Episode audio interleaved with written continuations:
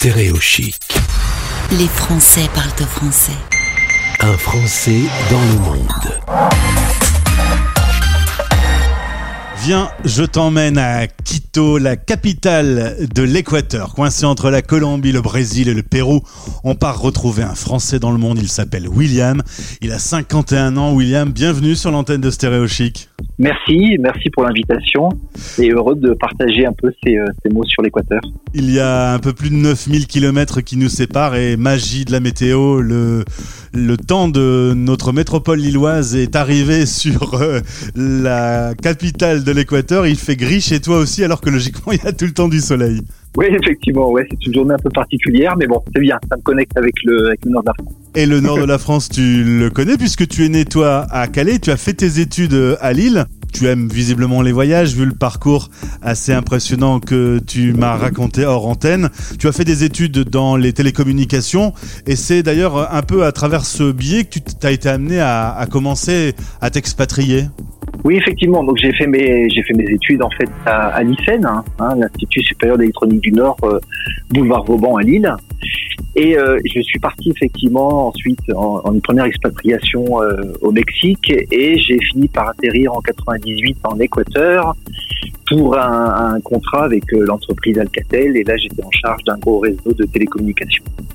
Alors là, tu t'installes dans un autre monde.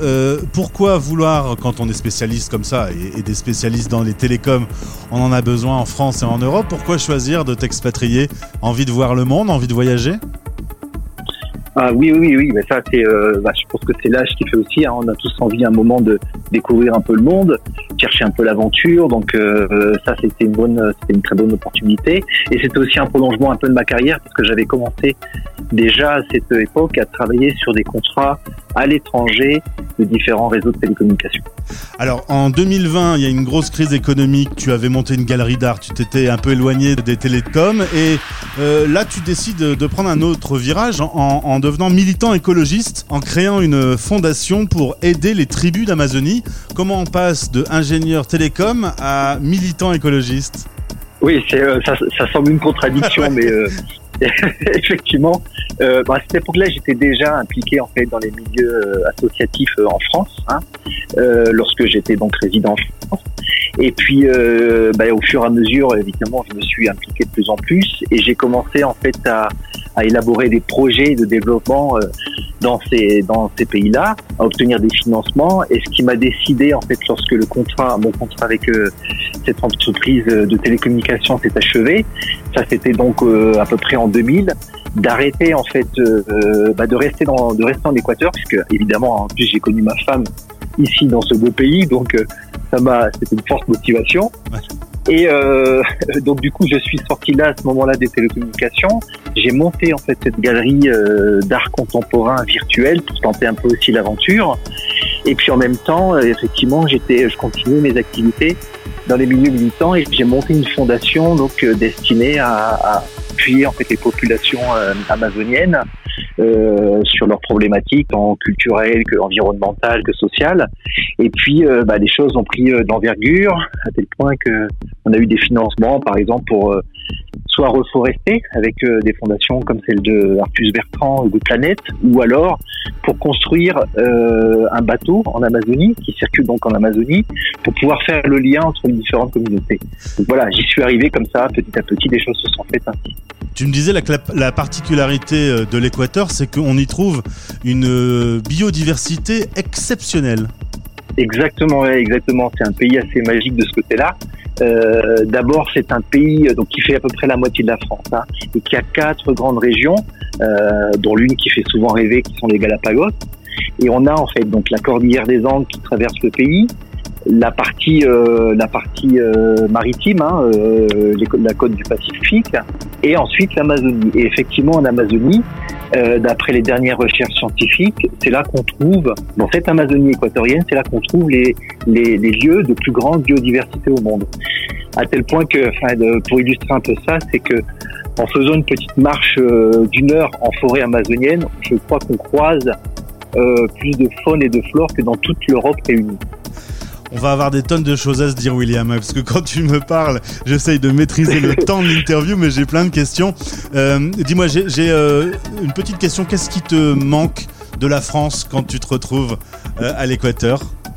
Ben les, les essentiellement les amis. Hein. Je pense que même si on peut se faire de nouveaux, de nouveaux amis ici, ben clairement de pas pouvoir voir ses amis d'enfance ou, d'école, ça, ça, ça, peut manquer.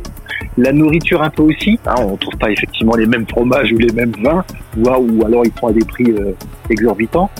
Mais voilà, je pense, je dirais que essentiellement le réseau d'amis.